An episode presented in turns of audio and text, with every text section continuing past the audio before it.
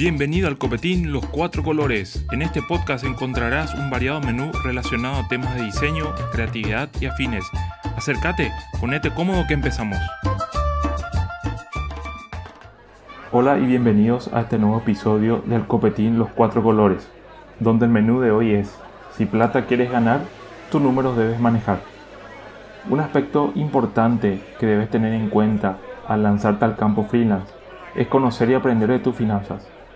Esto significa que tus finanzas mensuales determinarán los números que usarás en tus futuros presupuestos.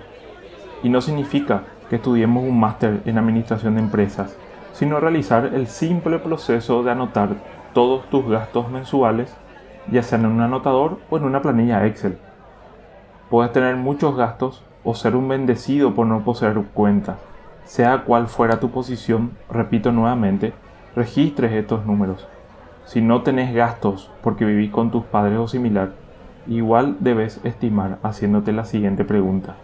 ¿Qué pasaría si mañana debo alquilar un espacio, pagar facturas de internet, agua, energía eléctrica y otros? Estimando estos números, verás que en un periodo de 30 días, gastos que a veces nos parecen irrisorios pueden marcar la diferencia o no en nuestros presupuestos próximos. Esto no es ningún secreto, Todas las empresas de cualquier parte del mundo lo hacen, sin importar su tamaño o estructura.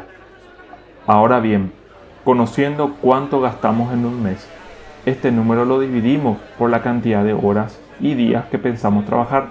Un ejemplo de esto sería, si trabajaré de lunes a viernes en horario de 9 a 18 horas, son 5 días a la semana, por ende 20 días en el mes. Estos 20 días los multiplicamos por la cantidad de horas laborales en el día y así tendrás el total de horas mensuales. Lo dividís junto con tu total de gastos y listo.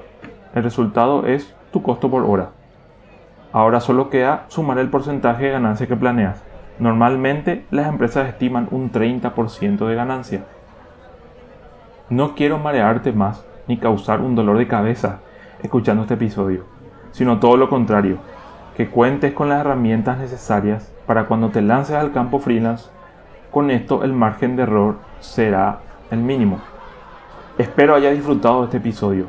Me encantaría lo recomiendes a tus amigos, colegas y todo aquel que creas ayudará a servirse de nuestro menú.